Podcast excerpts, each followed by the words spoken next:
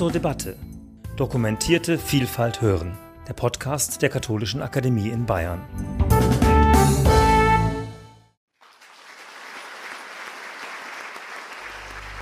Es ist etwa 30 Jahre her, dass der amerikanische Politikwissenschaftler Francis Fukuyama sein Buch The End of History veröffentlicht hat, das Ende der Geschichte. Er wollte darin nicht behaupten, dass es keine Ereignisse von weitreichender Tragweite mehr gebe, sondern eher in der Tradition Hegels den Gedanken ins Spiel werfen, dass es keine Antithese zur Demokratie mehr gebe.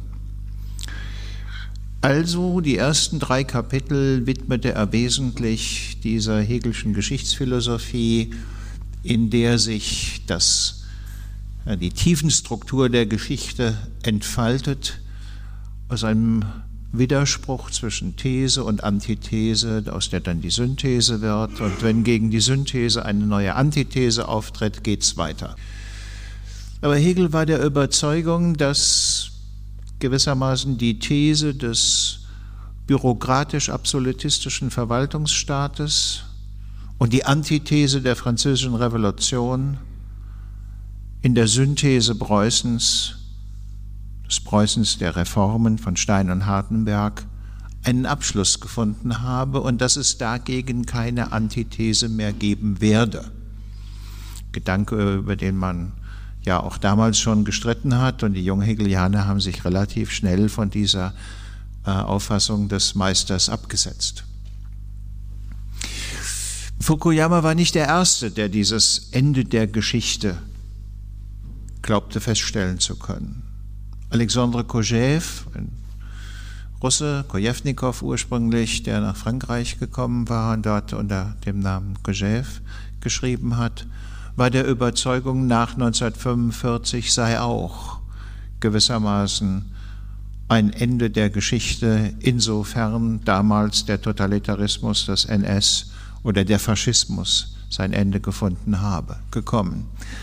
Auch da konnte man sagen, na, das war auch eine Fehleinschätzung, denn äh, nun entstanden gegeneinander äh, gewissermaßen Stalinismus und äh, westliche Demokratie. Es war also nicht unriskant, was Koschew damals behauptet hat, und doch konnte man den Eindruck haben, ja, er hat etwas Richtiges beobachtet, insofern keiner mehr bereit war, offen auszusprechen, ich bin ein Antidemokrat ich bin ein Diktator und ich freue mich, ein solcher zu sein oder ein Tyrann. Nicht? Äh, selbst äh, Putin war ja relativ lange noch auf der Schiene davon zu sprechen, das, was er dort installiert habe, sei eine gelenkte Demokratie. Aber es war wichtig, dass er sagte Demokratie.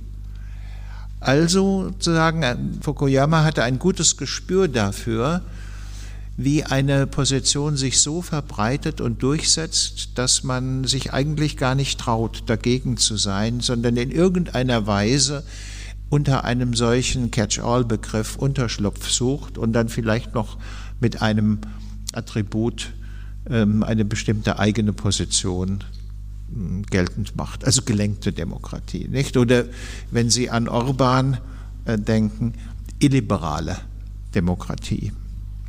Die Vorstellung, es gäbe dazu keine Alternative, kann man sagen, ist inzwischen dramatisch widerlegt, weil die Attraktivität des westlichen Modells von Demokratie, was das heißt, will ich gleich ein bisschen genauer erläutern, dort, wo Entwicklungen stattfinden und man eine neue politische Ordnung erfinden muss, nachgelassen hat, dramatisch nachgelassen hat. Im globalen Süden orientiert man sich in hohem Maße nicht unbedingt an den Russen, aber doch an den Chinesen. Das hat gute Gründe, denn ähm, relativ lange, mehr als ein Jahrzehnt, hatten die Chinesen erkennbar höhere ökonomische Zuwachsraten als die westlichen Demokratien. Man konnte also nicht mehr einfach sagen, wer Wohlstand will, muss Demokratie einführen, was so ein Argument war im Anschluss an 89, 91, EU-Erweiterungsrunden und alles Mögliche mehr. Also diese sehr enge Verbindung von Wohlstand oder jedenfalls Wohlstandssteigerung und Demokratie. Das äh, ist in vieler Hinsicht im Augenblick nicht plausibel, sondern da setzt man dann doch auf die Chinesen. Und wenn man noch dazu nimmt, dass es sehr viel einfacher ist, sich am chinesischen Modell zu orientieren, insofern man dann keinen Rechtsstaat braucht und keine Zivilgesellschaft und auch nicht in diesem Ausmaße Korruptionsbekämpfung und vieles andere mehr, dann ist das für die traditionellen Eliten vieler Länder viel eleganter und naheliegender, den chinesischen Weg zu gehen, als den westlichen Weg, der diese zusätzlichen Herausforderungen hat und obendrein die Drohung für traditionelle Eliten, ihr werdet in eurer Macht beschnitten werden. Wohingegen, dann holt man sich sozusagen Berater aus Peking oder Umgebung, ähm, die eine gewisse technokratische Fähigkeit mitbringen und hat die Vorstellung, man könne auf diese Weise ganz gut durchkommen. Wie das so funktioniert und welche Folgen das hat, konnte man sehen im vergangenen Jahr, als es darum ging, wer schließt sich eigentlich den Sanktionen gegen Russland infolge des Angriffskrieges an, wer hält Abstand, ähm, wer stimmt womöglich gar für die Russen. Naja, und dann stellte sich doch heraus, dass äh, eine sehr große Anzahl von Staaten auch von Staaten, die sich Demokratie nennen oder Demokratien sind. Sagen wir mal, das bekannteste Beispiel ist im Augenblick vielleicht Südafrika, auf Abstand geblieben sind gegenüber diesen Vorgaben. Und wenn man noch genauer hinschaut, wird man nicht nur sagen können, die Demokratie hat ihre Attraktivität im globalen Süden verloren, sondern wir wird sagen müssen, sie ist auch bei uns zunehmend wankend und unsicher geworden. Man muss da jetzt gar nicht so sehr diesen südthüringischen, mit Verlaub fränkisch geprägten Kreis, der da jetzt diesen Landrat Sesselmann in einen Sessel gebracht hat, äh, thematisieren, sondern kann beobachten, in welcher Weise das Engagement in der Demokratie und für die Demokratie von der Mitgliedschaft in Parteien und dem Engagement darin bis hin zur allgemeinen Wahlbeteiligung zurückgegangen ist. Also ich bin ja erkennbar schon ein bisschen älter und kann sagen, in der Zeit meiner politischen Sozialisation, den späten 60er Jahren, war das selbstverständlich eigentlich, dass bei Bundestagswahlen tendenziell 90 Prozent der Bürger gewählt haben weil vielleicht nicht immer 90 Prozent, dann waren es halt 88 Prozent oder so etwas. Und davon kann heute keine Rede mehr sein und wir sind weit davon entfernt. Und man wird sich auch darüber nicht hinwegbewegen können, indem man dieser Satz, diesen Satz oder diese Bemerkung, die zeitweilig in der amerikanischen Politikwissenschaft kursiert hat, ähm, mobilisiert, die lautete, naja, wenn die Leute nicht wählen gehen, bringen sie damit zum Ausdruck, dass sie zufrieden und einverstanden sind. Ja, das war sozusagen eine der äh, Formeln, die da ähm, ins Spiel gebracht worden ist, weil in den USA ja die Wahlbeteiligung aus einer Reihe von Gründen, auch organisatorischen Gründen, ähm, ganz anders ist, als das bei uns war. Mitgliedschaft der Parteien haben sich seitdem halbiert. Und ich würde auch, wenn man sozusagen mich sehr ernst fragt, ob ich glaube, wenn wir diese 30 Jahre in die Zukunft, die ich jetzt zurückgeschaut habe, in die Zukunft wenden, ob dann die Demokratie in Deutschland noch auf festen Beinen steht, sagen 50-50. Mehr traue ich mir nicht zu, zu sagen. Das hat Gründe und über diese Gründe will ich äh, gerne ein bisschen sprechen, aber bevor ich dazu komme, möchte ich doch noch darauf hinweisen, dass wenn wir sagen Demokratie, so ganz selbstverständlich, dass eigentlich die Kurzfassung für einen sehr viel längeren Begriff ist, nämlich liberal-demokratischer Rechtsstaat. Also sozusagen drei Elemente. Die individuelle Freiheit, die politische Partizipation, Demokratie, und die Bindung von politischen Entscheidungen an eine Verfassung und ans Recht. Dieser Typus von Demokratie, der ist äh, nicht selbstverständlich. Und äh, sagen, wenn man auf die griechischen Ursprünge im äh, 6. und 5. vorchristlichen Jahrhundert zurückgeht, dann war das eine ganz andere Form von politischer Partizipation, die dort stattgefunden hat. Also weder in dem Sinne der Liberalität und des Schutzes von Individualrechten noch einer Bindung ans Recht. Gab zwar so gewisse Verfahren für die Spezialisten äh, unter ihnen nicht. Ähm, die Überprüfung von Beschlüssen der Volksversammlung äh, mit anderen Beschlüssen der Volksversammlung, aber eigentlich keine institutionalisierte Form, wie das bei uns der Fall ist mit den Landesverfassungsgerichten und dem Bundesverfassungsgericht und ähm, dem Europäischen Gerichtshof und so weiter und so weiter. Dieser Typus von Demokratie ist im Prinzip im 18. Jahrhundert in den USA erfunden worden und er beruhte auf dem Versuch, die Probleme, die in der antiken Demokratie aufgetaucht waren, zu vermeiden nämlich, wie man gesagt hat, eine Stimmungsdemokratie zu sein, weil die Leute, athenische Bürger, hm, die sich auf dem Pnyx versammelt haben und dann zugehört haben, was dieser Redner und was jener Redner, also die Anführer der Volkspartei, die Demagogen, wörtlich so übersetzt, nicht? Der Pädagoge ist der Knabenführer, der Demagoge ist der Volksführer. Ähm, was die so zu sagen hatten. Nicht? Und wenn einer gut geredet hat, dann hat man dem zugestimmt und wenn einer schlecht geredet hat, hat man dem vielleicht nicht zugestimmt. Und das hatte natürlich, wir würden heute sagen, mit der Performance der Auftretenden zu tun. Ob die überzeugend sprachen, ob die laut sprachen, hatten ja kein Mikrofon, wie ich das jetzt habe, und so weiter. Und deswegen hat man relativ intensiv in den USA damals diese, dieser Demokratie mit Misstrauen gegenübergestanden. Allgemeine Diskurs hat auch eher den Begriff der Republik ins Zentrum gestellt und nicht den der Demokratie, nicht den der Volksherrschaft. Sondern man wollte gewissermaßen Prozesse, Entscheidungsstrukturen entschleunigen.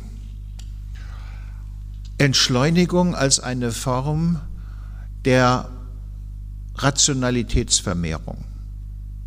Sie sehen das heute noch an dem Verfahren der drei Lesungen. Nicht? Sozusagen nicht, dass einmal ähm, ratzfatz eine Mehrheit gefunden wird äh, bei Gesetzgebungsverfahren und dann ist das Gesetz durch, äh, sondern es muss bei uns zumindest jedenfalls dreimal durch den Bundestag und äh, dann muss es noch in den Bundesrat und dann muss der Bundespräsident es unterschreiben und es ist erst dann in Geltung, wenn es im Bundesgesetzblatt veröffentlicht worden ist.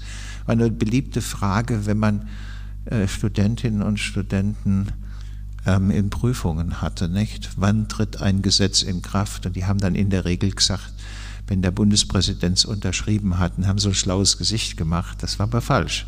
Bundesgesetzblatt.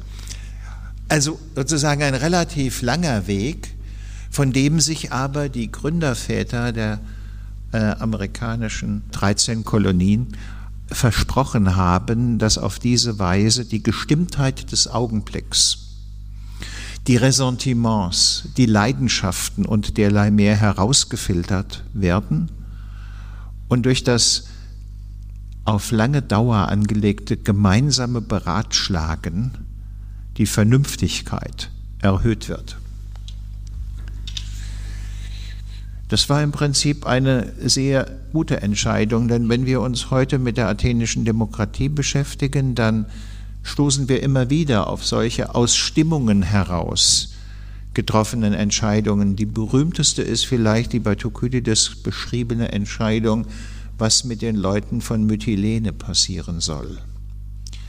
Mytilene war ein abhängiger Stadt, Staat von Athen. Die hatten rebelliert gegen die Athener. Athener haben ein Heer hingeschickt, haben die Stadt erobert und jetzt beschließt die Volksversammlung, was soll mit denen passieren. Na, und da tritt der Demagoge Kleon auf und ähm, setzt auf die Tagesordnung, sie sollen hingerichtet werden. Jedenfalls die Männer sollen alle hingerichtet werden und die Frauen und Kinder werden in die Sklaverei verkauft, auch um die athenischen Kriegskosten zu decken. Und weil der Kleon das überzeugend vorträgt und auch geltend macht, dass äh, das ein gutes Exempel sei, äh, damit andere Bündnerstädte nicht auf dumme Gedanken kommen, stimmt man dem zu. Aber am nächsten Tag kommt das Thema doch nochmal auf die Versammlungs- und ähm, es sind andere Redner da, die für Mytilene sprechen. Und man fasst einen Beschluss, der heißt, es werden nur die hingerichtet, die an der Verschwörung gegen Athen aktiv beteiligt gewesen sind, deren man in irgendeiner Weise habhaft geworden ist. Und die anderen können überleben und auch die Frauen und Kinder werden nicht in die Sklaverei verkauft. Jetzt ist aber das Problem, das Schiff der Schnellruderer ist schon losgefahren mit dem Beschluss des ersten Tages. Nicht? Und man weiß ziemlich genau, wenn der vor dem zweiten Schiff in Mytilene anlegt, dann ist die Revision nicht mehr einholbar. Naja, also Pukulius beschreibt das wunderbar, wie dann die Leute, die den Mytilenern wohlgesonnen sind, da zum Hafen gehen und den Ruderern Wein und Brot und Oliven geben, damit die sich äh, ordentlich in die Riemen legen, damit sie nicht als Zweite ankommen, sondern die Ersten sind. Und das gelingt auch, nicht? Aber es ist ein Beispiel dafür, in welch verhängnisvoller Weise ein Prozess, der aus Ressentiment heraus auf der einen Seite, nicht? also die Mehrheit, die gesagt hat, ja, den müssen wir es jetzt aber mal zeigen und dann äh, herrscht da jetzt wieder Raison in unserem Laden. Und auf der anderen Seite der raffinierte Demagoge Kleon ähm, einen Beschluss hinbekommen haben, den man kann sagen, wenn man mal darüber geschlafen hat, so nicht mehr haben will.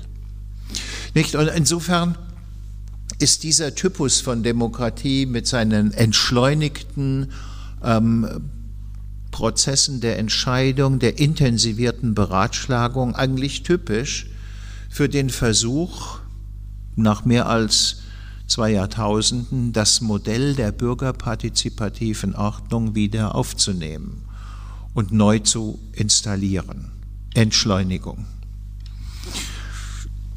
Ich werde gleich noch ein bisschen was sagen über die Medien, mit denen das Ganze verbunden war, nämlich äh, sozusagen die Medien der Gutenberg-Galaxis, Bücher, Zeitschriften, Zeitungen, Flugblätter. Also nicht neue soziale Medien, nicht Internet und derlei mehr. Das Problem dieser Vernunftgewinnung, die da eine Rolle spielt, war freilich oder ist freilich, dass auf diese Weise Entscheidungsprozesse in Demokratien relativ lange dauern. Äh, John Locke hat, äh, als er sich über diese Fragen Gedanken gemacht hat, deswegen ganz bestimmte Probleme ausgegliedert und hat gesagt, gehören sozusagen einer vierten Gewalt, die nennt er Prärogative. Die kann sozusagen auch mal so entscheiden. Das ist in der Regel bei Locke der englische König. Aber ansonsten natürlich Checks and Balances oder die Gewaltenteilung als ein zusätzliches Element der Entschleunigung. Nun hat man in Deutschland geglaubt, seit den 70er Jahren, wir demokratisieren die Demokratie, wenn wir die Einspruchsrechte gegen irgendwelche Entscheidungen, die getroffen sind, noch einmal intensivieren. Das ist auch allgemein gemacht worden. Nicht, sodass also inzwischen aber die Einspruchsrechte so hoch geworden sind, sei es von Verbänden vor allen Dingen, ähm, dass man beobachtet, naja, da ist also eine Entscheidung getroffen worden, aber sie wird nicht umgesetzt. Sie liegt jahrelang bei den Verwaltungsgerichten. Es entsteht darüber ein Unmut und äh, die Untersuchung zur missmutigen Gestimmtheit oder zur Demokratieablehnung in Ostdeutschland, die Leipziger Kollegen dieser Tage veröffentlicht haben, zeigt auch, es gibt ein Unbehagen an der Demokratie, weil sie nichts hinbekomme, weil alles so lange dauere, weil alles zerredet werde und derlei mehr bis hin zu dieser Forderung, man brauche einen starken Mann. Interessant, dass Sie nicht gesagt haben, eine starke Frau. Ähm, und ähm, man brauche auch eine starke autoritäre Partei, die die Dinge durchziehe. Das ist sozusagen äh, in diesem, in diesem Survey der, die Grundlage der Beobachtung einer relativ ausgeprägten Ablehnung von Demokratie, die interessanterweise nicht auf eine schlechte sozioökonomische Lage, gibt es in Sonneberg in dieser Weise auch gar nicht, zurückgeführt werden kann, sondern die tief sitzt und die etwas damit zu tun hat, dass hm, demokratische Prozesse halt im Hinblick auf die Implementierung von getroffenen Entscheidungen nicht in Gang kommen. Nun kann man sagen, ja, das scheint inzwischen bei der politischen Klasse angekommen zu sein, nicht? Wenn Olaf Scholz jetzt vermehrt vom neuen Deutschland-Tempo spricht. Das ist so eine Formel, die ganz bewusst signalisieren soll, wir haben dieses Problem gesehen, wir haben es verstanden, wir setzen auf Beschleunigung. Ähm, und das heißt auch, dass bestimmte Elemente dessen, was als Demokratisierung der Demokratie lanciert worden ist, zurückgenommen werden müssen. Also beim Bau von Windrädern, bei der Entscheidung über Trassen, die Strom von Norddeutschland nach Süddeutschland bringen und bei vielem anderen mehr, beim Ausbau von Eisenbahntrassen, beim Ausbau des Hamburger Hafens. Nicht? Da kann man sagen, die Großtrappe und die Schnabelente, ähm, die äh, beiden Fällen da ins Spiel gebracht worden sind, die waren gewissermaßen Aufhalter und, wenn Sie so wollen, Lächerlichmacher der Demokratie. Heißt, dieser liberaldemokratische Rechtsstaat ist strukturell darauf angelegt, Entscheidungen in einer mittleren Reichweite zu treffen, was Zeit anbetrifft. Nicht ganz schnell, das kann man nicht wollen, nicht? dass sozusagen in einer einzigen Abstimmung jetzt auf gleich ähm, auch noch äh, in personaler Präsenz Entscheidungen getroffen werden, auf, aber auf der anderen Seite auch, dass Entscheidungen als Entscheidungen irgendwann ernst genommen werden müssen und nicht ewig und drei Tage äh, bei irgendwelchen Gerichten liegen und danach noch ein Revisionsverfahren und noch ein Revisionsverfahren und so weiter. Was man sich auch vermutlich unter dem Druck internationaler Konkurrenz so auf Dauer nicht leisten kann. Würde heißen, Demokratie so beschrieben ist eine institutionelle Form der Fehlervermeidung. Sozusagen, man entschleunigt, um Fehler zu vermeiden und möglicherweise auch durch Fehlervermeidung die Entscheidung zu optimieren. Aber man darf das nicht zum Exzess treiben, sonst ähm, wird man unglaubwürdig und macht sich lächerlich. Ich habe schon gesagt, das ist aber gebunden gewesen an eine bestimmte Organisation, an eine Struktur von Medien, die ich mit dem kanadischen Medienwissenschaftler Marshall McLuhan als Gutenberg-Galaxis bezeichnet habe. Also sozusagen das Buch als Wissensspeicher, die Zeitschrift und die Zeitungen als Orte, den, an denen beratschlagt und äh, diskutiert wird, was eine Entscheidung ist, was Herausforderungen sind und derlei mehr. Und in gewisser Hinsicht kann man sagen, das Verfahren, das ich beschrieben habe für die Demokratie und diese Art von Medien, die jetzt ja auch nicht sozusagen auf der präsentischen Entscheidung, auf der Stelle äh, klären wir diese Frage, angelegt sind, die passten gut zueinander. Insofern hat man sicherlich unterschätzt, was es bedeutet, wenn sich das Mediensystem beschleunigt, und zwar dramatisch beschleunigt mit den neuen sozialen Medien, dass da sozusagen eigentlich eine Struktur der Ungeduld äh, heraufkommt, dass die Prozesse des Beratschlagens, also im Fach sagt man des Deliberierens, auch irgendwann beendet werden und dass dann die Dezession, die Entscheidung kommt. Was wir aber in den neuen sozialen Medien beobachten, ist auf der einen Seite eine ungeheure Beschleunigung und auf der anderen Seite aber eine völlige Ergebnislosigkeit der Diskussion. Nicht? Also sozusagen, wenn Sie da die verschiedenen äh, Foren aufmachen und sich Diskussionsprozesse angucken, dann beobachten Sie die Folgenlosigkeit. Eigentlich ein Ort, von dem man sagen kann, schön, dass wir mal drüber geredet haben oder häufig auch unschön, dass wir darüber geredet haben, weil es ja doch unterm Strich gereizte Diskussionen sind, bösartige Diskussionen. Nicht das Bemühen gewissermaßen in gemeinsamem Nachdenken und gemeinsamem Begründen eine Lösung für das Problem zu finden, das man identifiziert hat, sondern der bedingungslose und schroffe ähm, Austausch von Behauptungen mit dem Ziel, die eigene Position unter keinen Umständen zur Disposition stellen zu lassen, was mit einer Demokratie im Sinne des organisierten Beratschlagens natürlich nicht zusammenpasst. Man könnte also zu der Vermutung kommen, mit dem Ende der Gutenberg-Galaxie, die sich ja vor unseren Augen gewissermaßen innerhalb der letzten 20 Jahre und etwas mehr abgespielt hat, ist auch das Ende dieses Typs von Demokratie gekommen. Und deswegen gab es auch eine Reihe von Kollegen, die vor 20 Jahren ungefähr ähm, in entsprechenden Gremien gesagt haben, wir führen die E-Democracy ein. Nicht? Also sozusagen, wir nötigen alle möglichen Leute online zu sein und äh, permanent mit Klicks äh, sich zu entscheiden, äh, ob man dafür oder dagegen ist.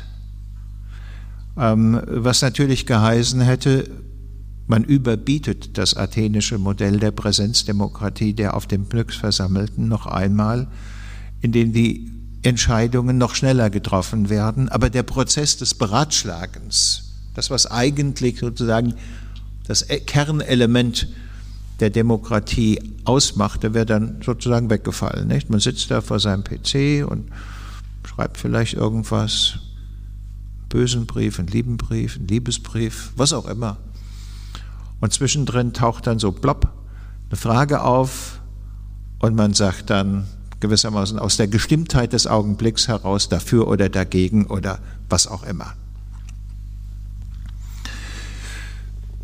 Das führt zu der Beobachtung, dass Demokratien nicht auf Ewigkeit hin angelegt sind, sondern dass man vielleicht sagen kann, in vielen Fällen unterliegen sie einem drei bis vier Generationen Modell und dann fangen sie an, abschüssig auf die abschüssige Bahn zu kommen. Man könnte mit dem Wirtschaftshistoriker, Wirtschaftstheoretiker Walt Rostow sagen, auch bei Demokratien kann man beobachten, was Rostow für Familienunternehmen beobachtet hat. Und er hat das The Pattern of the Buddenbrook Dynamics äh, genannt. Nicht? Also sozusagen ähm, dieser durchsetzungsfähige alte Buddenbrock, der das äh, Haus am Anfang bei Thomas Manns Roman äh, führt, wird zunehmend abgelöst durch äh, sensiblere, aber letzten Endes schwächliche äh, Nachfolger und dann kommt der Kollaps, der Zusammenbruch des Hauses.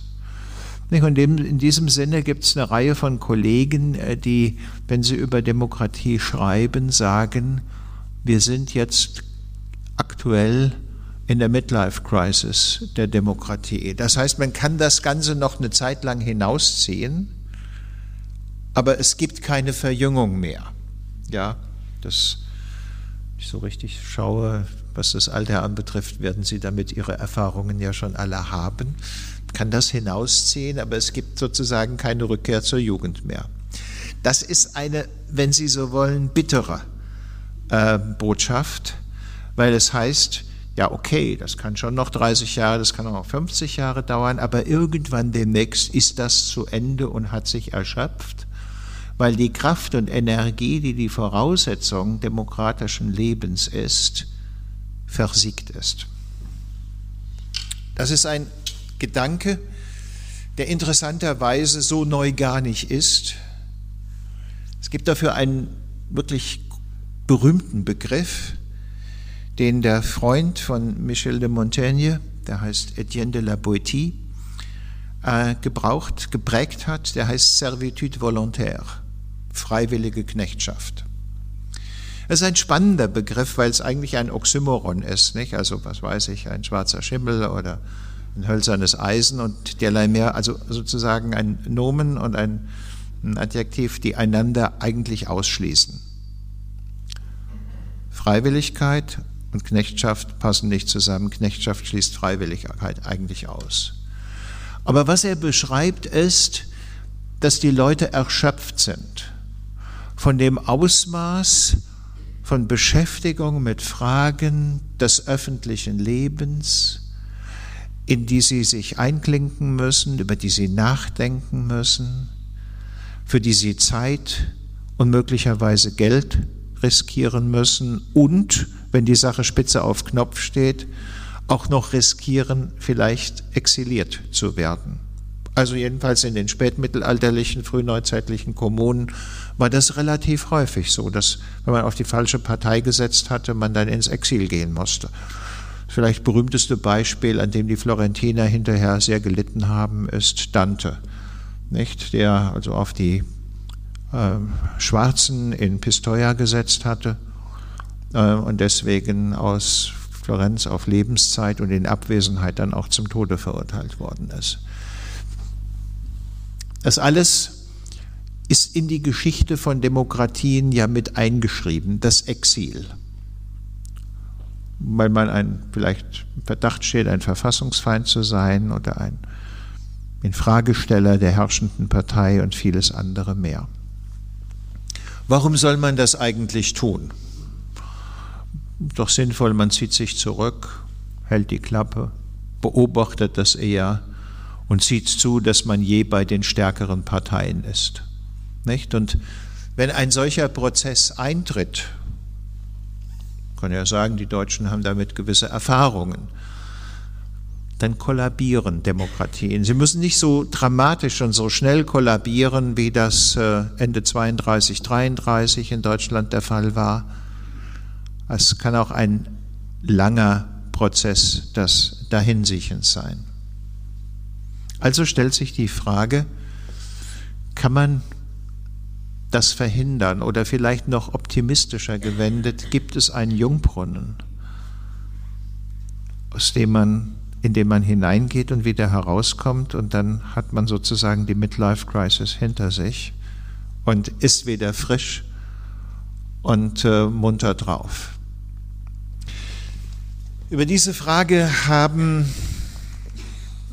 die Alten gründlich und lange nachgedacht, aber sie haben eine Antwort darauf gegeben, die wir heute so nicht mehr akzeptieren würden. Also das Plakat passt dann doch ganz gut. Ähm, das ist nämlich der Vorschlag, der Krieg sei es oder die Drohung des Krieges, die dazu führe, dass man mit so allgemeinen Lippenbekenntnissen, wofür man sei, ernst machen müsse. Ich habe vielleicht so als äh, Hesse gewisse Klischees von den Bayern. Ähm, irgendwie glaube ich, die können hier alle ganz gut Latein. Es kann auch eine Täuschung sein, weil ihr langjähriger Ministerpräsident als ehemaliger Lateinlehrer natürlich bei jeder Gelegenheit Lateinsprüche gemacht hat, auch bei Wahlkampfveranstaltungen, dass sich bei mir zu der Vorstellung verfestigt hat. Aber wenn Sie dem nachgehen wollen, nicht? Dann, wenn Sie bei Salust in der Verschwörung des Catilina nachschauen, nicht? dann sagt, sagt er, ja, weil wir Karthago zerstört haben, haben wir im Prinzip unsere republikanische Ordnung zerstört, weil die, der nützliche Feind als Stressfaktor unserer Ordnung weggefallen ist. Wir haben uns zu wohl gefühlt.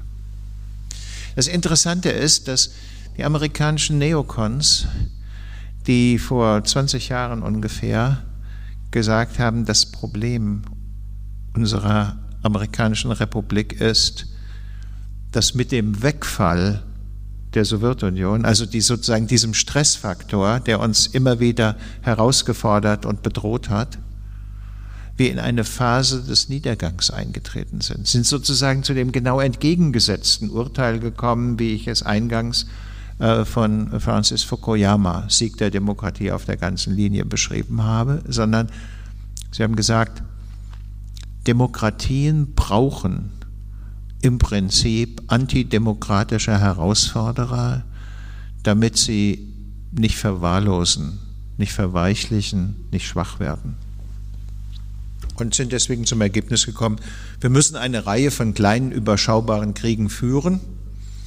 Ähm, der Krieg, den sie dann vor allen Dingen geführt haben, der dritte Golfkrieg, also äh, der Sturz Saddam Husseins, das war dann kein kleiner Krieg und auch kein erfolgreicher Krieg, sondern hat sich hingezogen und wurde so zu etwas wie einer moralischen Katastrophe, teilweise auch einer politischen Katastrophe der USA. Das ist also in die Hose gegangen.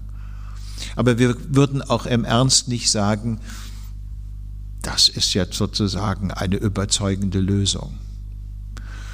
Man kann aber vielleicht sagen, gelegentlich herrschen so etwas wie günstige Umstände. Also wenn ein autoritär-autokratischer Herrscher ein anderes Land überfällt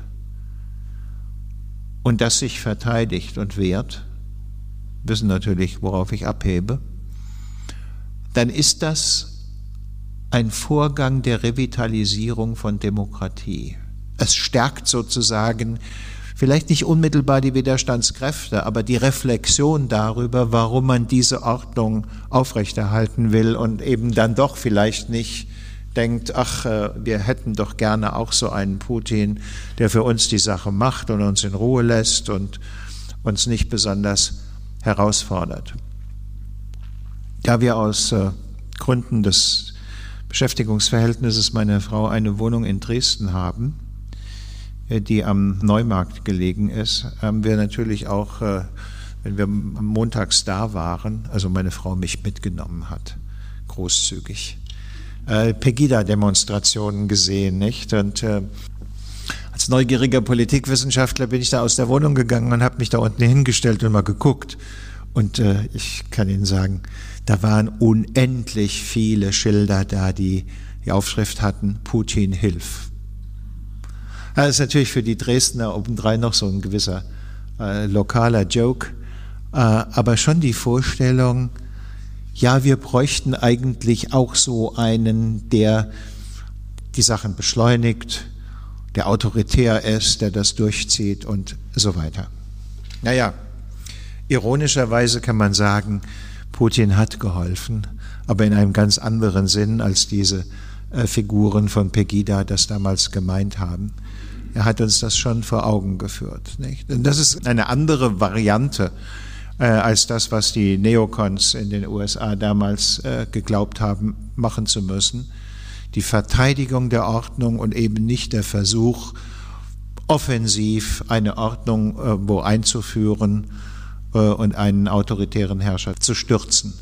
Das äh, ist ein Unterschied, den die russische Propaganda vermischt, indem sie sagt, wir machen doch, äh, was wollt ihr eigentlich, USA? Wir machen doch in gewisser Hinsicht dasselbe, was ihr auch gemacht habt. Deswegen diese allerhand Behauptungen, was die Ukraine sei. Und ihr, ihr könnt ja doch gar nicht im Ernst gegen uns antreten, ähm, weil ihr seid doch im Prinzip dasselbe Geisteskind wie wir.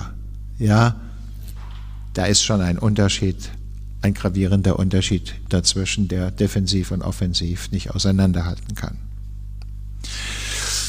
Wenn man aber jetzt sagt, na gut, also mit dem Krieg äh, können wir es und wollen wir es auch gar nicht mehr als Jungbrunnen der Demokratie versuchen. Erstens, äh, weil die Waffentechnologie dazu geführt hat, dass das unüberschaubare Effekte hat. Und zweitens, weil wir ähm, aus der ersten Hälfte, gerade als Deutsche, aus der ersten Hälfte des 20. Jahrhunderts davon genug haben.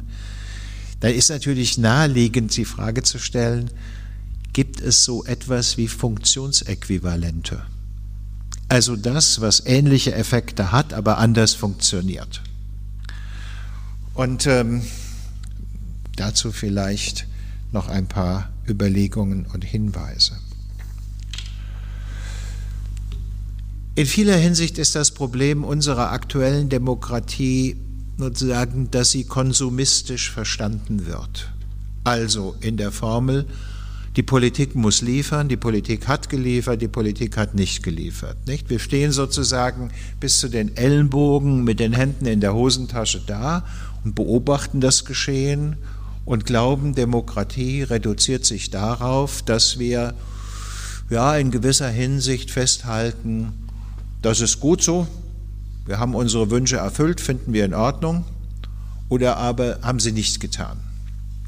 Es gibt dafür auch einen Namen als Demokratietheorie, nämlich dem äh, österreich-amerikanischen Wirtschaftswissenschaftler Schumpeter dem Amerikaner Anthony Downs benannte ökonomische oder auch realistische Demokratietheorie. Die Demokratie beschreibt gewissermaßen nach dem Konsumentenverhalten im Supermarkt. Nicht? Geht dahin, guckt, aha, das dieses Produkt hat mir gut gefallen, kaufe ich wieder, wähle ich wieder. Oder aber hat mir überhaupt nicht gut gefallen, bin dagegen. Eingeschlossen ähm, das, was bei Schumpeter und Downs nicht im äh, Zentrum steht, nämlich wenn man in den Supermarkt kommt und man findet weder Produkte, die einem genehm sind und äh, an die man einen guten Wiedererinnerungswert hat, noch Produkte, von denen man sich etwas verspricht, dann wird man vermutlich dazu neigen, den Supermarkt zu demolieren und zu randalieren da drin. Nicht? Und innerhalb dieses Bildes würde ich sagen, in mancher Hinsicht ist Populismus die Beschreibung dieses Verhaltens. Man findet gewissermaßen kein Produkt unter den etablierten Parteien, das man glaubt, hm, wieder haben zu wollen. Und dann fängt man an zu randalieren. Äh, so würde ich also jetzt übersetzen, äh, wenn die Demoskopen sagen, die Hälfte der AfD-Wähler wählen die AfD nicht wegen ihres Programms, sondern weil sie anderen einen Denkzettel erteilen wollen. Nicht? Das ist, ja, was heißt hier Denkzettel? Nicht? Das ist gewissermaßen in der Demokratie randalieren. Aber das eigentliche Problem dabei ist ja, dass Demokratie jetzt beschrieben wird als eine Struktur von Output-Orientierung. Man hat Erwartungen, was das System leisten muss, und wenn diese Erwartungen nicht befriedigt werden, dann ist man indigniert, wendet sich ab, will mit den Parteien nichts mehr zu tun haben, geht auch nicht mehr zur Wahl. Man hat also eigentlich sich nicht darauf eingelassen, was Demokratie als eine hochanspruchsvolle und von daher jederzeit gefährdete Form der politischen Ordnung ist, nämlich die Erwartung Input. Also mit John Kennedy, frage nicht, was dein Land für dich tun kannst, sondern frage dich, was du für dein Land tun kannst. Nicht? Und sozusagen die Zumutung der Demokratie, dass wir uns engagieren. Und zwar eben gerade nicht äh, mit dem Aufstampfen des Füßchens und äh, sagen in dieser Ressentiment oder Zorn getriebenen Weise, sondern indem wir uns auf eine längerfristige Perspektive einlassen und ja ein Teil unserer Zeit in diesen Prozess investieren. Ich könnte fast sagen, Arnold Gehlen hat das mal über Institutionen gesagt, sie konsumieren ihre Mitglieder. Ja, die Demokratie konsumiert die Demokraten. Sie nimmt sie in Anspruch, sie bedient sie nicht, ja, so dass sie zufrieden sind und sich den Bauch reiben und alles wunderbar, sondern sie stellt permanent die Erwartung an sie, streng dich an, engagier dich, denke gründlich darüber nach und so weiter und so weiter. Wenn ich das so beschreibe, wird eigentlich klar, was die Hypothek der Bonner Republik war, von der wir lange gedacht haben, läuft alles prima, wunderbar. Bonn ist nicht Weimar, wie das Buch des Schweizer Journalisten Fritz René Allemann damals hieß. Bonn ist nicht Weimar. Nämlich der Umstand, dass die neu entstehende Bundesrepublik gewissermaßen auf dem Rücken eines langen Kondratjew-Zyklus, das sind diese Zyklen, die der russische Wirtschaftswissenschaftler Kondratjew entdeckt hat, die gewissermaßen nicht die schnellen Zyklen der Ökonomie sind, sondern die so 40, 50 Jahre dauern können. Nicht? Und dieser Kondratjew-Zyklus, auf den die Bundesrepublik geritten ist, war der, den wir im Allgemeinen als Fordismus bezeichnen. Also Massenproduktion und auf der anderen Seite Massenkonsum. als Grundlage der Vorstellung, Demokratie führt dazu, dass es uns allen besser geht, dass wir uns Dinge leisten können, die unsere Eltern sich nie haben leisten können oder umgekehrt, dass unsere Kinder es besser mal haben werden, als wir es haben. Eine Formel, die ja sozusagen zum Selbstverständnis der alten Bundesrepublik gehört hat, die auch gewissermaßen die Attraktion bei der Organisation der Vereinigung, der deutschen Vereinigung gewesen ist und die in vieler Hinsicht die Osterweiterung der Europäischen Union angeleitet hat. Demokratie einführen, Marktwirtschaft oder Kapitalismus einführen und dann geht es euch allen besser. Ist ja auch nicht völlig falsch gewesen, aber es hat sozusagen Erwartungen, Vorstellungen erweckt, die leicht frustrierbar waren. Nicht? Krastev und Holmes haben ein Buch geschrieben, das heißt Das Licht, das erlosch. Und da beschreiben sie im Hinblick auf eine Reihe von mittelosteuropäischen Ländern innerhalb der EU, wie gewissermaßen das Engagement und die Begeisterung für die Demokratie innerhalb eines Jahrzehnts geschwunden ist. Die haben dort noch viel schlechtere Wahlbeteiligungen als wir haben. Ja, und die haben auch eine sehr viel stärkere und intensivere Ablehnung der Demokratie. Sonst würde die PIS in Polen nicht äh, die Mehrheit haben, also Kaczynski und Orban in Ungarn und was in Rumänien und Bulgarien der Fall ist, ist in vieler Hinsicht noch trostloser. Und selbst in einem Land wie, wie Tschechien oder in der Slowakei sind ja immer wieder eigentlich Leute gewählt worden, die mit dem Charisma des Millionärs oder Milliardärs angetreten sind. Nicht? Sozusagen, aha, wenn der Chef wird, sagen viele Leute sich, dann werden wir davon profitieren. Kurzum, diese enge Verknüpfung von Wohlstandsmehrung und Demokratie, die zunächst einmal zur Stabilisierung der Bundesrepublik Deutschland in den 50er und 60er und 70er Jahren beigetragen hat, ist aber auf lange Sicht gesehen zu einer Hypothek geworden, weil sie Erwartungen hat sich verfestigen lassen, die jetzt frustriert werden. Nicht? Also auch sagen, dass die Grünen den Peak hatten und dann so abgestürzt sind, hat natürlich auch damit was zu tun, dass sie das Versprechen des wachsenden Wohlstandes konterkariert haben. Das war unter den Umständen einer Dekarbonisierung der Wirtschaft so nicht zu erwarten. Also so haben wir uns das ja nicht vorgestellt, nicht? Äh, haben auch Wähler der Grünen gesagt, dass wir darüber verarmen, wenn wir eine grüne Wende durchführen. Heißt, damit sollte ich wirklich zum Schluss kommen. Demokratien sind angewiesen darauf, dass sie nicht nur Bürger haben, die Erwartungen stellen, sondern dass sie Bürger haben, die politische Urteilskraft besitzen. Das ist sozusagen die Achillesferse von Demokratien. Nicht, ob da jetzt irgendwelche verfassungsmäßigen Regelungen, Abschaffung von Artikel 48 Weimarer Reichsverfassung und äh, die Vorstellung, weil der in dem Grundgesetz nicht drinsteht, ist die Bundesrepublik stabil oder so etwas, sondern eigentlich ist, könnte man sagen, Demokratie ist auch ein großer politischer Lernprozess, in dem alle, die sich daran beteiligen, in einen Prozess involviert sind, in dem sie immer mehr politische Urteilskraft, Urteilsfähigkeit entwickeln. Wie kriegt man das aber hin? Nicht? Wie kriegt man das hin, dass die eben nicht nach dem Ressentiment oder nach der Vorstellung, es muss uns auf der Stelle besser gehen oder derlei mehr entscheiden, sondern dass sie langfristig denken und ähm, Folgen und unerwünschte Effekte bedenken und vieles andere mehr. Die Schweizer machen das mit Volksabstimmungen. Das sind aber ganz andere Volksabstimmungen als die bei uns geforderten. Die bei uns geforderten haben eher sozusagen diesen Plebiszitcharakter, dessen sich auch gerne Diktaturen bedienen so in Vergessenheit geraten. Aber die Nazis haben in den zwölf Jahren ihrer Herrschaft eine Reihe von Plebisziten durchgeführt. Das waren aber so einfache Fragen, nicht? Äh, ob man für den Anschluss des Saarlandes sei oder so. Nicht? Und dann kamen dann schon Ergebnisse von 90 und mehr Prozent raus.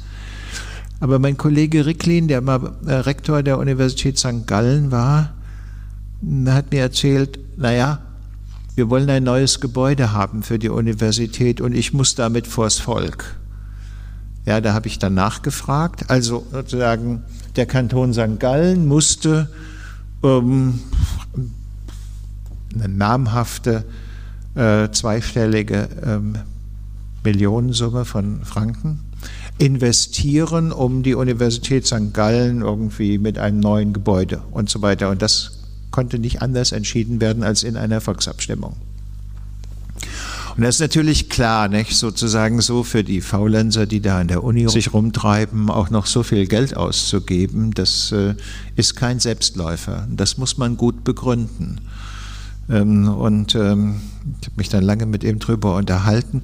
Ich denke, dass sozusagen eines der ähm, entscheidenden Argumente war, wenn wir das nicht machen, dann gehen ganz viele junge Leute aus St. Gallen an die Universität nach Zürich, die einen bestimmten Ruf hat.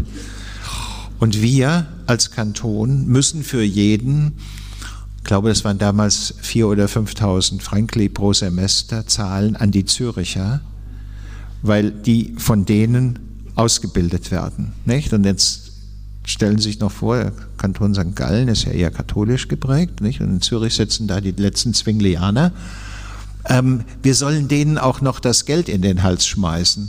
Nee, dann bauen wir lieber ein Gebäude der Universität. Nicht? Das ist dann auch sozusagen ein solcher Prozess des Abwägens, des Gegeneinanderbringens, bei dem allerhand Motive, die jetzt nicht unbedingt die feinsten sein mögen, äh, ins Spiel kommen, aber die Effekte von Entscheidungen bedacht werden. Und wenn man solche Volksabstimmungen macht, und das häufiger macht, wie die Schweizer das tun, dann kann man durchaus an der politischen Urteilskraft der Leute arbeiten. Man darf halt nicht so dumme Fragen stellen wie, soll das Tempelhofer Feld bebaut werden oder soll es so bleiben, wie es ist? Ja, dann haben die Leute entschieden, bleibt so, wie es ist.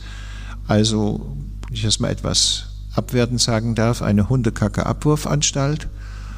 Und ähm, als sich drei Jahre später gezeigt hat, man braucht aber eigentlich unbedingt Baugelände äh, mit infrastrukturellen Verbindungen. Also da ist die U6, rede halt jetzt über Berliner Beispiele, äh, gleich daneben. Dann hätte sich unter den Umständen rasant steigender Grundstückspreise die Entscheidung sicher anders dargestellt, aber nun hatten sie mal dummerweise so eine Volksabstimmung gemacht, die einen gewissen sakralen Charakter hat. Da kann man sozusagen die nicht so zurücknehmen wie eine Abstimmung des Abgeordnetenhauses. Nicht? Die sagt man, okay, Lage hat sich geändert, machen wir wieder anders. Das also muss man wohl bedenken dabei. Und dann, glaube ich, könnte man ja auch, Sie sehen, ich habe da so gewisse Neigungen eines Hochschullehrers, des ehemaligen Hochschullehrers, Prozesse der Schulung von Urteilskraft forcieren, indem man sagt, wir ergänzen aber das Bestellungsverfahren von Amtsträgern der Wahl durch das Bestellungsverfahren des Loses. Das mag Sie vielleicht erschüttern oder erschrecken. Aber Aristoteles war der Überzeugung, das Wahlverfahren ist ein aristokratisches Verfahren. Es ist ein Verfahren der Bestellung von Personen in Ansehung der Person. Das heißt, es abstrahiert grundlegend von dem Gedanken der fundamentalen Egalität. Das ist ein anstrengender Gedanke und ich gebe gerne zu, dass mich, als ich in meiner hessischen Heimat viele Male im Wahllokal gesessen habe, ähm, die Vorstellung, dass da irgendwelche halb angetrunkenen Figuren dasselbe Stimmgewicht haben wie ich, das hat mir zu schaffen gemacht, ja. Ja gut, ich meine, als Wahlvorstand hätte man natürlich sagen können, Sie sind ja betrunken. Ich verweise Sie hiermit des Wahllokals, aber macht man das? Nein, das macht man nicht. Man möchte auch keine Schlägerei anzetteln oder sonst irgendwas. Außerdem hätte man dann auch den Alkoholpegel überprüfen lassen müssen. Also hat man das runtergeschluckt. Aber gewurmt hat es einem schon.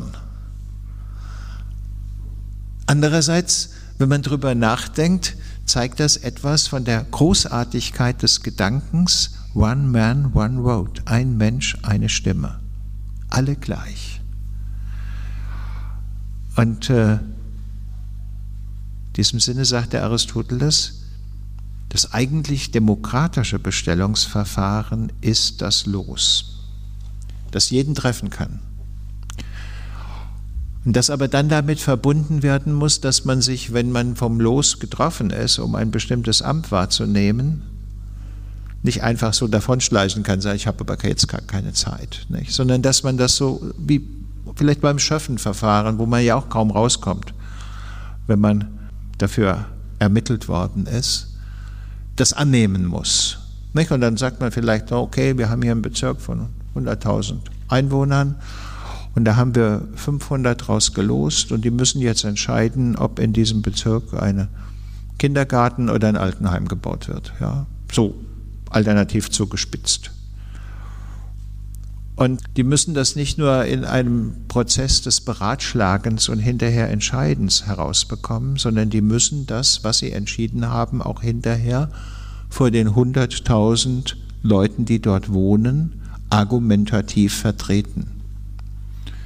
Und wenn Sie sich das vorstellen, dann ist auch klar, dass das ein Verfahren ist, das eigentlich diese Eckensteher und Großmäuler und ewigen Rummotzer beendet, weil jeden von denen kann das Los ja treffen. Und dann müssen sie zeigen, was sie können. Nicht? Und dann werden sozusagen die Maulaffenpfeilhalter relativ schnell entzaubert.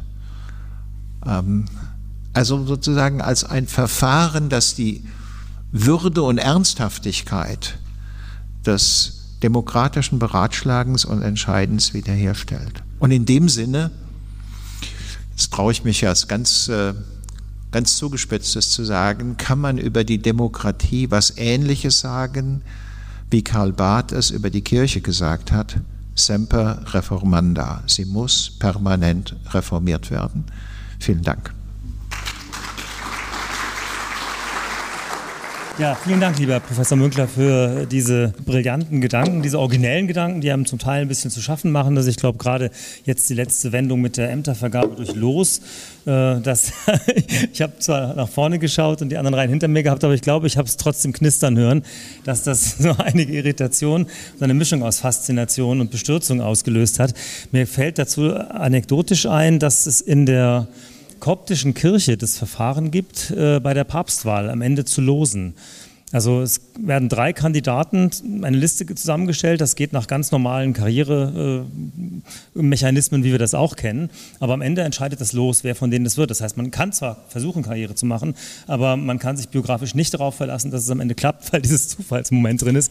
Das finde ich... Also wenn man das Ganze noch mit, dem, äh, mit der Vorstellung verbindet, dass der Herr selber ähm, gewissermaßen diese Losentscheidung reguliert, dann äh, fällt einem das vielleicht leichter. Aber äh, der Zufall ist natürlich auch ein Element der Konkurrenzertragbarmachung und auch der Ertragbarmachung von Niederlagen. Nicht? Denn wenn man eine Wahlniederlage bekommen hat, dann äh, kommen alle möglichen herbeigelaufen und sagen, du warst schlecht, du hast das und jenes nicht hinbekommen und derlei mehr.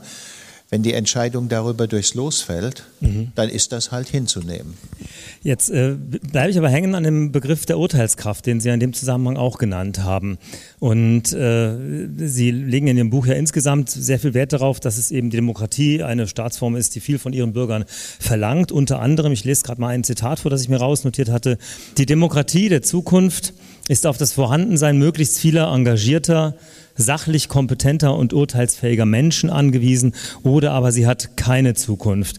Und da wird man natürlich Angst und Bange einmal, gerade auch wenn es darum geht, dass Ämter nicht nur äh, vergeben, sondern auch quasi angenommen, zugeteilt werden an Menschen unabhängig von ihrer Urteilskraft. Da kann ich mir auch vorstellen, dass es viele gibt, die äh, gar nicht undankbar wären, wenn sie jetzt mal in die, Position kommen, äh, ohne sich auf diesem Feld haben bewähren zu müssen. Ich stoße da auf das Feld der politischen Bildung. Das ist ja etwas, wofür wir hier als Akademie auch stehen. Gleichzeitig bin ich ja KIB-Vorsitzender. Das heißt, wir haben 125 Einrichtungen in ganz Bayern, die das auch tun. Da würde mich einfach Ihre Einschätzung interessieren. Wie, wie steht es um die politische Bildung der Erwachsenen, aber auch an den Schulen?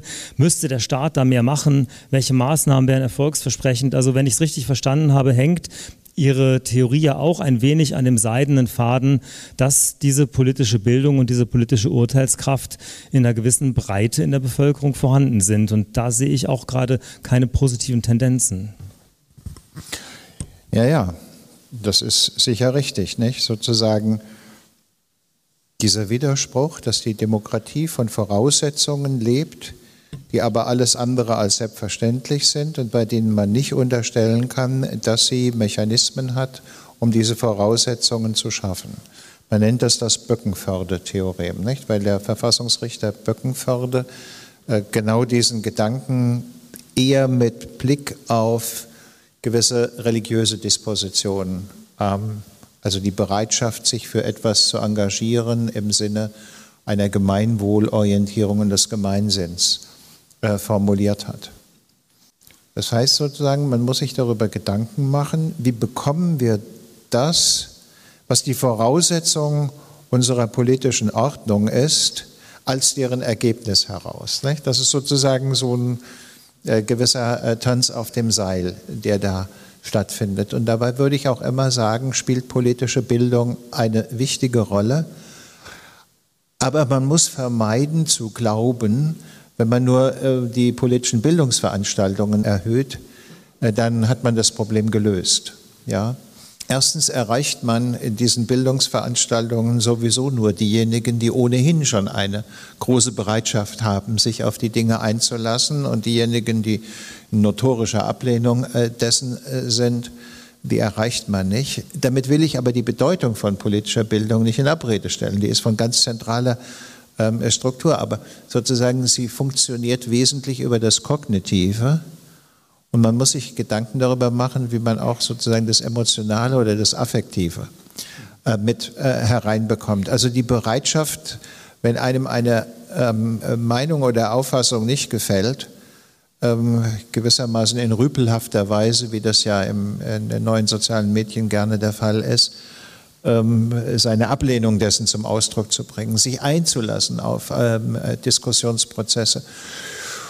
Und dabei komme ich halt zu dem Ergebnis, ähm, man lichtet die Reihen äh, dieser Rüpel aus, indem man sie mit dem Los bedroht. Ja, wenn ich sozusagen das jetzt mal nicht freundlich ähm, äh, betrachte, sondern sozusagen pädagogisch ernsthaft, ja, ist das eine Frage gewissermaßen auch du kommst dran. Du kannst jederzeit drankommen, ja? Reiß die Klappe nicht so weit auf. Und dann sehen wir weiter. Nicht? Also sozusagen die Ernsthaftigkeit des Bemühens äh, um äh, solche Prozesse auch äh, institutionell zur Darstellung zu bringen und eben nicht, alle sind eingeladen, aber nur wenige kommen. Mhm. Also es reizt tatsächlich die Vorstellung, in dieser Frage mal einen Feldversuch zu unternehmen, ob es wirken würde. Ich habe allerdings, gebe ich ehrlich zu, auch ein wenig Angst vor, vor der Option, wenn es dann nicht funktioniert. Aber Sie führen mich mit dem Stichwort zu der zweiten Frage, die ich noch selber stellen will, bevor ich dann die Saalmikrofone öffne. Äh, nämlich Sie sprachen gerade noch einmal von den sozialen Medien. Darüber haben Sie ja vorhin auch schon länger geredet. Die Gutenberg-Galaxie war das, was zu unserer behäbigen, entschleunigten Demokratie gepasst hat. Und die mediale Revolution hat die Demokratie noch nicht eingeholt in ihrer Methodik, wenn ich das richtig verstanden habe. Jetzt deutet sich ja, wir haben vorhin auf unserer Mitgliederversammlung auch schon darüber gesprochen, äh, mit der künstlichen Intelligenz nochmal ein ganz anderer Bereich, noch einmal rasanterer, beschleunigter Kommunikationsstrukturen oder auch äh, eben eigenständig handelnder Techniken äh, bricht quasi über uns herein. Wahlmanipulationen durch KI-Tools sind ja längst eine Tatsache. Da würde mich auch interessieren, äh, wenn die Demokratie sich jetzt auf Social Media hätte einstellen können, wäre es nicht längst schon wieder überholt? Und äh, wo sehen Sie da die Gefahren oder, oder sehen Sie auch Chancen, dass man quasi aufspringt und mitreitet und versucht, diese Möglichkeiten, die sich da gerade ganz neu auftun, revolutionär, auch für die Rettung der Demokratie fruchtbar zu machen? Also zunächst mal nochmal, um Ihre ähm, Ängste und Sorgen aus der ersten Frage, im ersten Komplex etwas äh, zu dämpfen. Es gibt diese Bürgerräte inzwischen, mit denen wird gearbeitet, oder die sogenannten Planungszellen, die äh, Karl Dienel äh, sich ausgedacht hat. Die Voraussetzung dafür ist natürlich, äh, dass man das Ganze in einem überschaubaren Macht, also auf der kommunalpolitischen Ebene ansetzt und nicht äh, das Ganze in den Bereich äh, gleich der Landes- oder Bundespolitik transferiert, sodass also gewissermaßen die Diskussion, die Entscheidung, die Umsetzung, die Beobachtung des Ergebnisses sozusagen in Raum und Zeit fassbar sind. Das ist wichtig. Und wahrscheinlich haben wir auch für diese kommunalpolitische Dimension bei Demokratiedebatten zu wenig Aufmerksamkeit gehabt. Und das Problem im Augenblick ist, dass man auf dieser Ebene tendenziell mehr zu besetzende Stellen als bereitseiende Kandidatinnen und Kandidaten hat. Das, äh, darüber muss man auch noch mal nachdenken. Zu dem zweiten Punkt. Also natürlich hat das auch Chancen, ja, nicht? Also ähm, die Möglichkeit, sich zu informieren, sind zweifellos dadurch sehr viel größer geworden. Aber das Risiko, dass man auf irgendwelche Falschinformationen hereinfällt oder die Chance, dass man Herausforderung von außen heißt Putins Trolls oder Trolle.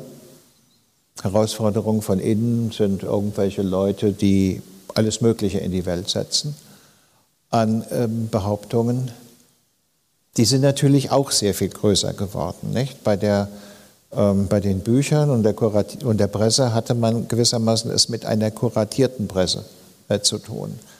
Ähm, was wir in den äh, neuen sozialen Medien haben, sind im Prinzip Behauptungen, die jeder aufstellen kann, jeder lancieren kann und dann eine verhängnisvolle Neigung von Leuten, einfachen Antworten, also im weiteren Sinne Verschwörungsobsessionen zu folgen.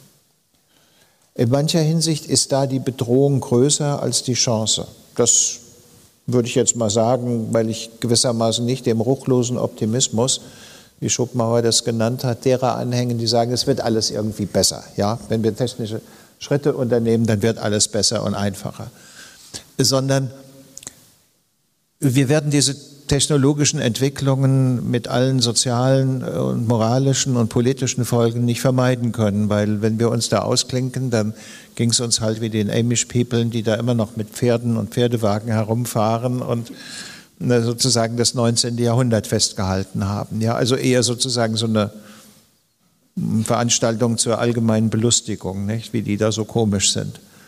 Wir werden uns darauf einlassen müssen, aber man muss dann wissen, dass wenn man sich darauf einlässt, dass das höhere Anforderungen an unsere Medienkompetenz, ähm, auch an unsere Urteilskraft und so weiter und so weiter, weil das, was vielleicht vorher der Redakteur ähm, oder der Lektor übernommen hat, das bleibt dann bei uns hängen. Ja, wir müssen sozusagen draufschauen und von uns aus sagen können, ohne dass uns einer Händchen hält, das kann aber aus diesen und jenen Gründen nicht sein. Mhm.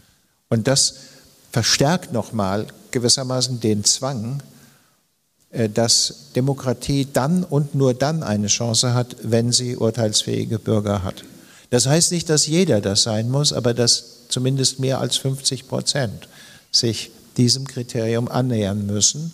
Oder aber Demokratie geht unter oder aber sie wird zunehmend konterkariert durch Expertengremien, nicht? Also dann äh, entscheidet halt wirklich Drosten äh, oder wer auch immer in bestimmten Fragen.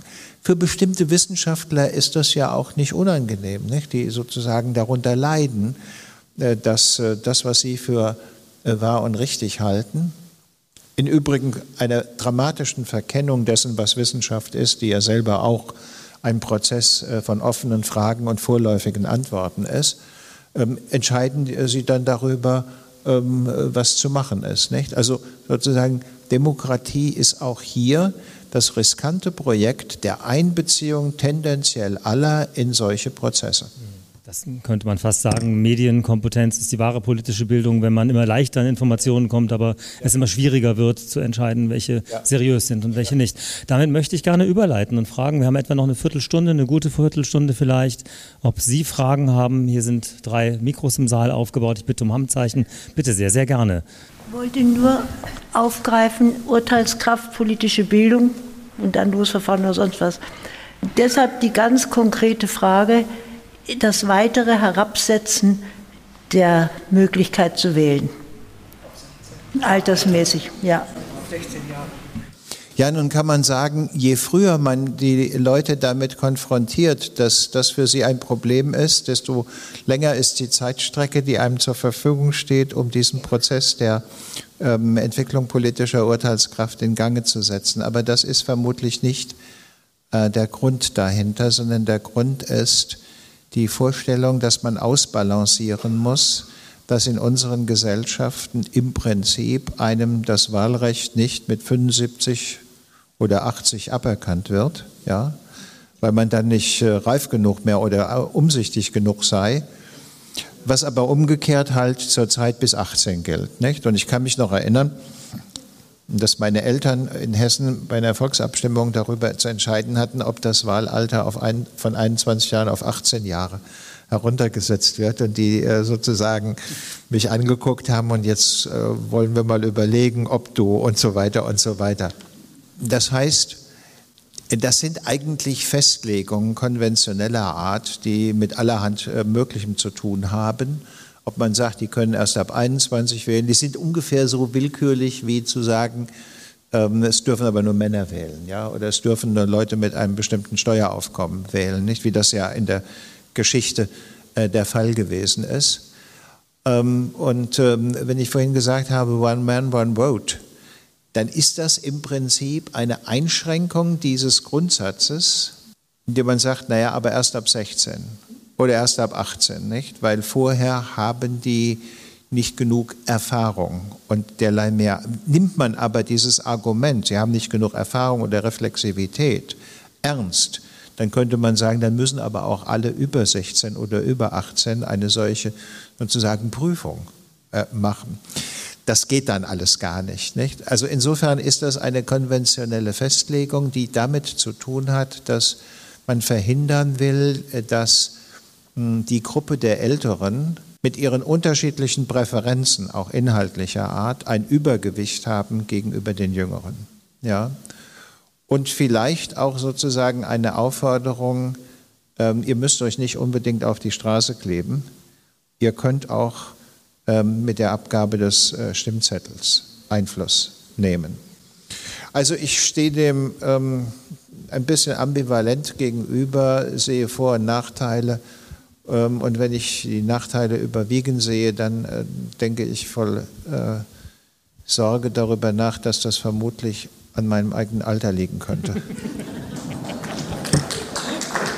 Weitere Wortmeldungen aus dem Saal. Ich sehe im Augenblick keine. Dann füge ich noch eine Frage an, die ich mir gerade während Ihres Vortrags gestellt habe. Sie haben als Grund für die Ablehnung der Demokratie in einem Beispiel äh, bezüglich auf Ostdeutschland ähm, die Behäbigkeit der politischen Prozesse genannt. Und ich glaube, Sie haben sogar wörtlich gesagt, dass es nicht äh, die soziale Schieflage ist, die der Grund ist. Da möchte ich nochmal nachhaken. Äh, soweit ich weiß, ist ja doch ein, bestimmtes Abgehängtsein, das sich in diesen Stimmungen niederschlägt, durchaus auch, äh, auch in der Realität gegeben. Und wäre da nicht auch tatsächlich mehr Gerechtigkeit eine Möglichkeit, mehr soziale Gerechtigkeit eine Möglichkeit, die, den Rückhalt der Demokratie in der Bevölkerung zu stützen? Oder ist das zu simpel gedacht? Wahrscheinlich ist es zu simpel gedacht. Ja, ja, genau.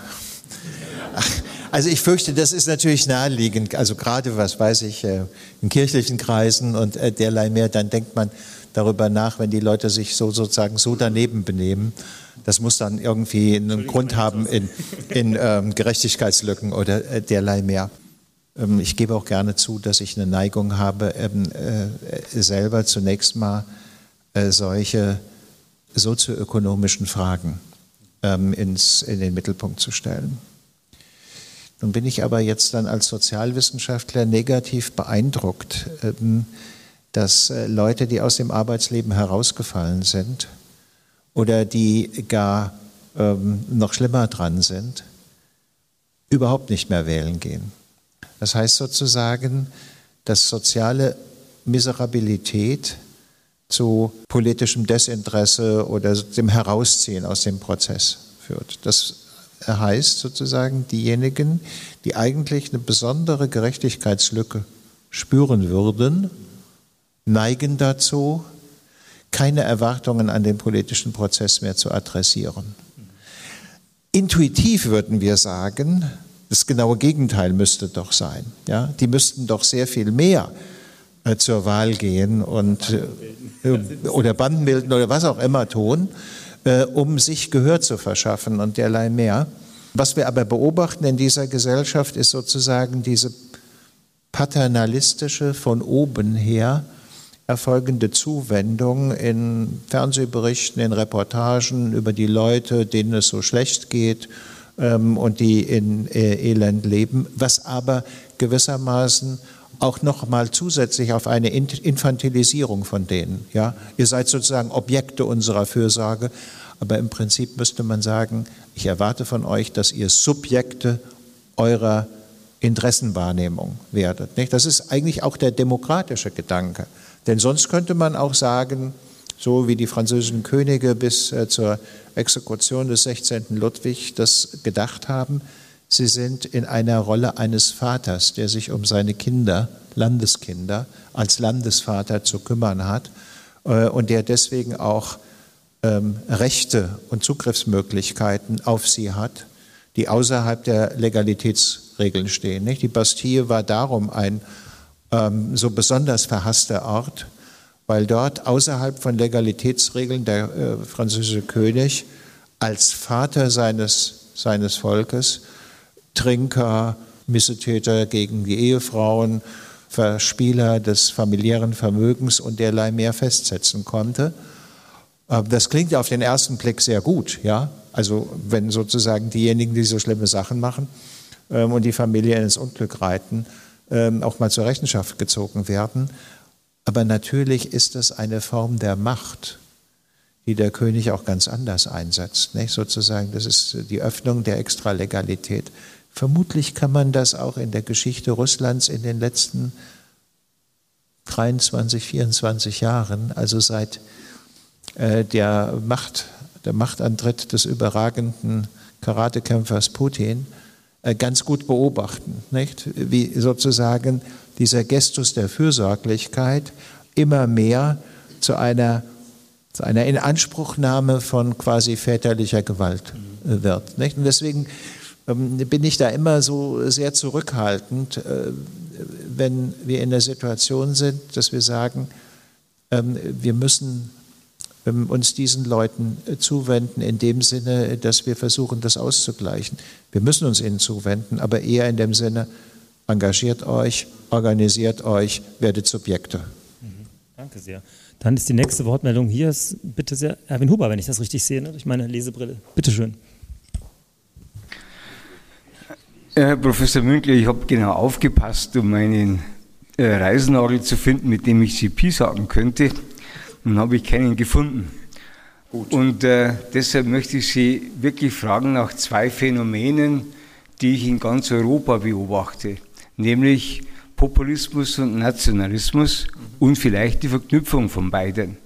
Das ist ja nicht, da sind wir in Deutschland eigentlich eher weniger betroffen, wie wenn wir nach Italien sehen, nach Frankreich sehen, Le Pen, auch nach Spanien, sogar nach Holland, äh, nach Schweden mit den Schwedendemokraten, nach Finnland, PiS in Polen, Sie haben es erwähnt, oder Ungarn, das ist jeweils so eine komische Kombination von Populismus und Nationalismus. Mhm. Woher kommt es denn dann? Es ist ja nicht vom Himmel gefallen, mhm. sondern es muss eine gesellschaftliche Bewegung sein, die offenbar ein Pazillus, der ganz Europa erfasst hat. Und ich würde Sie bitten um eine Diagnose, einmal Stimmt es mit dem Bacillus? Und zweitens, gibt es eine Impfung oder ein Heilmittel dagegen? Herr Ober, das ist natürlich die äh, eine Million Dollar Frage, nicht? Und äh, ich würde jetzt mal sagen, wenn ich darauf eine schlüssige Antwort ähm, wüsste, dann äh, würde ich äh, bei der bayerischen Landesregierung oder derlei mehr um einen entsprechenden Zuschuss aufkommen, damit die mir die Antwort abkaufen, weil die ist ja dann mindestens eine Million wert. Deswegen kann ich nur sozusagen vorsichtig das einkreisen. Populismus beruht im Prinzip auf einer sehr einfachen Betrachtung der Sozialstruktur der Gesellschaft, nämlich wir hier unten, die da oben. Und dieses, wenn Sie so wollen, Klassenmodell ist einsetzbar für die Linke, für die radikale Linke. Das hat man in Europa ja eine Zeit lang gesehen, nicht? Das, was weiß ich, Syriza ähm, und andere äh, davon profitiert haben. Aber vor allen Dingen für die radikale Rechte. Und jetzt kommt sozusagen etwas hinzu, dass diese Grundgestimmtheiten von Unzufriedenheit, die aber nicht die Schwelle zum Engagement überschreitet, sondern erwartet, dass irgendeiner was für sie tut, ähm, dass die sich verbindet mit Leuten, die von ihren Spin-Doctors, Medienberatern und derlei mehr gesagt bekommt, ja, was weiß ich, wir wissen von den Demoskopen das, das und das und das, äh, die Erwartungen sind nicht, und dann tritt entsprechend einer auf. Le Pen oder so. Ähm, kommt ja nicht von ungefähr, dass fast alle größeren populistischen Parteien letzten Endes so eine charismatische Figur an der Spitze haben, nicht? die gewissermaßen in die Rolle des Versorgers und Befrieders von denen eintritt, die nicht in der Lage sind, sich um ihre eigenen Interessen entsprechend zu kümmern, also eigentlich in den demokratischen Prozess einzutreten. Ähm, wenn ich zynischer wäre, als ich gelegentlich bin, würde ich sagen, ähm, Populismus äh, ist das Reservoir oder bedient das Reservoir derer, denen Demokratie zu anstrengend ist. Ja, zu, wirklich zu anstrengend ist und die sozusagen, der Degenhardt hat in den 60er Jahren mal gesungen, wenn das Volk sein Bäuerchen gemacht hat. Ja? Und Populismus ist gewissermaßen eine Dauerform des Bäuerchenmachens. Bitte noch eine Frage. Ich bringe Ihnen gerade das Mikro. Bitte sehr. Ich hätte gerne gewusst, welche Haltung Sie zu doppelter Staatsbürgerschaft einnehmen. Ja. Beispiel, Erdogan hat hauptsächlich den Stimmen der in Deutschland zwei äh, Staatsbürgerschaft habenden seinen Sieg zu verdanken. Und wie verträgt sich da also praktisch diese zwei unterschiedlichen Formen mit uns in der Demokratie? Mhm. Naja, eine der ähm, Grundformeln äh, der amerikanischen Demokratie in ihrer Entstehungsphase war No Taxation without Representation. Also wer, wer Steuer zahlt, muss auch das Recht haben, an dem politischen Geschehen, auf das politische Geschehen Einfluss zu nehmen. Nun ist über die Formel Gastarbeiter gewissermaßen mit der Vorstellung, das dauert ja nicht ewig, diese Verknüpfung von Repräsentation und Besteuerung aufgehoben worden. Aber wenn die Leute halt so lange in Deutschland sind und Steuern bezahlt haben, und ähm, keine Möglichkeit haben, auf den politischen Prozess, also letzten Endes auf die Gestaltung ihres Schicksals Einfluss zu nehmen, dann ist das ein Problem. Das Problem ist nicht die Bundesrepublik Deutschland, sondern das Problem ist die Türkei, die sagt, die können gar nicht aus der Staatsbürgerschaft heraus, die können nur eine zweite Staatsbürgerschaft annehmen. Würden sie die türkische Staatsbürgerschaft aufgeben, würde das heißen, dass sie alle ihre bürgerlichen Rechte, also auch dann sozusagen Zugriff auf äh, Besitz, Ländereien oder derlei mehr verlustig gingen, weswegen die möglicherweise doppelte Staatsbürgerschaft haben, aber gar keine Lust daran, darauf haben, ähm, als türkischer Staatsbürger sich besonders hervorzutun ähm, sondern sie müssen das einfach, um gewissermaßen den Anspruch auf ihr Erbe zu wahren, um das sehr verkürzt zu sagen. Nun haben sie gesagt, na, also nun haben die aber diese schwierige Figur Erdogan gewählt, nicht? Und das hat natürlich eine Reihe von Gründen. Ich meine, ich habe das, als ich 92 an die Humboldt-Universität gegangen bin, bei den sogenannten technischen Angestellten der Universität, also auf der Ebene des Sekretariate und anderer, ganz gut erlebt. Die fanden alle den Gysi so toll. Warum? Weil er das den überheblichen Wessis mal zeigt. Vor allen Dingen in den Talkshows. Ja? Sozusagen, das war die Projektionsfigur ihres Anspruchs, auch ernst genommen zu werden. Und was sie sozusagen selber nicht hinbekommen haben, das hat der Gysi als Stellvertreter für sie gemacht. Nicht? Und da gab es so eine richtige Gysi-Manie. Das kann man interessanterweise auch sehen äh, im Hinblick auf Erdogan. Nicht? Was haben wir gemacht? Wir haben vor 30 Jahren oder länger her schon mh, hm, mit den Türken Gespräche über Assoziierung und Mitgliedschaft in der EU und alles Mögliche aufgenommen. Und immer wenn sie ihre neugierige Nase reingestreckt haben, haben wir die Tür wieder zugehauen. Irgendein europäischer Politiker hat dann gesagt, aber die Türkei kann unter keinen Umständen. Das war natürlich sozusagen eine fortgesetzte Demütigung, zumal der Leute, die nicht in der Türkei gelebt haben, sondern in, in, in Deutschland oder in Belgien oder nur was auch immer. Und insofern ist so etwas entstanden wie ein Ressentiment. Ressentiment verstanden als Groll. Groll ist heruntergeschluckter Zorn und Wut. Zorn und Wut verrauchen bekanntlich. Aber wenn ich ihn heruntergeschluckt habe im, im Magen, da sitzt der dauerhaft. Nicht? Und der Erdogan, der hat ja die Europäer ein paar Mal ganz schön vorgeführt. Ja, das ist uns sehr bitter angekommen, vor allen Dingen im EU-Türkei-Abkommen, äh, was die Frage der Migration anbetrifft, etc. Und das fanden ganz viele Leute halt einfach gut. Ja? Und von der Realität der erdoganischen Politik, der Inflation in äh, der Türkei und allem anderen Möglichen mehr, waren die ja nicht betroffen. In mancher Hinsicht kann man sagen, sie haben eher davon profitiert. Ähm, und wenn man das in Rechnung stellt, äh, dann kann man sagen, es ist zu vielleicht 50 Prozent Defizite einer engagierten Integration dieser Leute in Deutschland, die ja eigentlich erst relativ spät eingesetzt hat. Nicht? Die ganze Zeit war vorher die Vorstellung, die kommen und arbeiten und dann gehen sie wieder und alles ist gut. Und wir bleiben dann am Schluss unter uns. Und das andere halt die Attraktivität des starken Mannes mit dem die sich identifizieren können als äh, Rächer der äh, mühseligen und Beladenen. Und das ist sozusagen eher eine Frage der politischen Psychologie als der politischen Rationalität. Und wenn die das genau begründen müssten, dann wären sie vielleicht, würden sie vielleicht zu dem Ergebnis kommen, der Erdogan vertritt unsere Interessen gar nicht so sehr. Aber häufig ist politische Psychologie im Vordergrund stehend und vernebelt das Gehirn. Lieber Professor Münkler, vielen, vielen Dank. Wir sind am Ende unserer Zeit für den heutigen Abend angekommen, aber noch lange nicht am Ende der Themen, die wir zu behandeln haben. Ich sehe hier gerade, ist noch ein bisschen die Frage offen geblieben, warum der Populismus sich ausgerechnet auch so gerne mit dem Nationalismus verschwägert. Ich hätte eigentlich noch die nächste Frage gern gestellt mit Blick auf das Wort der Katastrophensensibilität, das Sie in Ihrem Buch auch behandelt haben, die multiple Krise von Klimawandel und Artensterben. Wie kann es überhaupt passieren oder, oder gelingen, dass in einer Demokratie Probleme, die komplexe und internationale und langfristige Lösungen brauchen, in dieser nationalen und kurz getakteten Wahlsystematik zur Geltung kommen können. Das schaffen wir jetzt nicht mehr.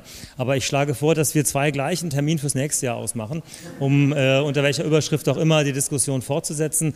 Ich möchte noch einmal sehr, sehr herzlich dafür danken, dass Sie inzwischen treuer Stammgast hier bei uns sind. Und ich danke auch Ihnen nochmal allen, dass Sie unser Vereinsleben hier zugunsten der Katholischen Akademie in Bayern so lebendig halten. Dadurch, dass Sie hier sind, dadurch, dass Sie jetzt noch noch mit uns gemeinsam draußen stehen auf ein Gläschen Wein oder Wasser oder was auch immer. Vielen Dank. Kommen Sie gut nach Hause und kommen Sie bitte wieder.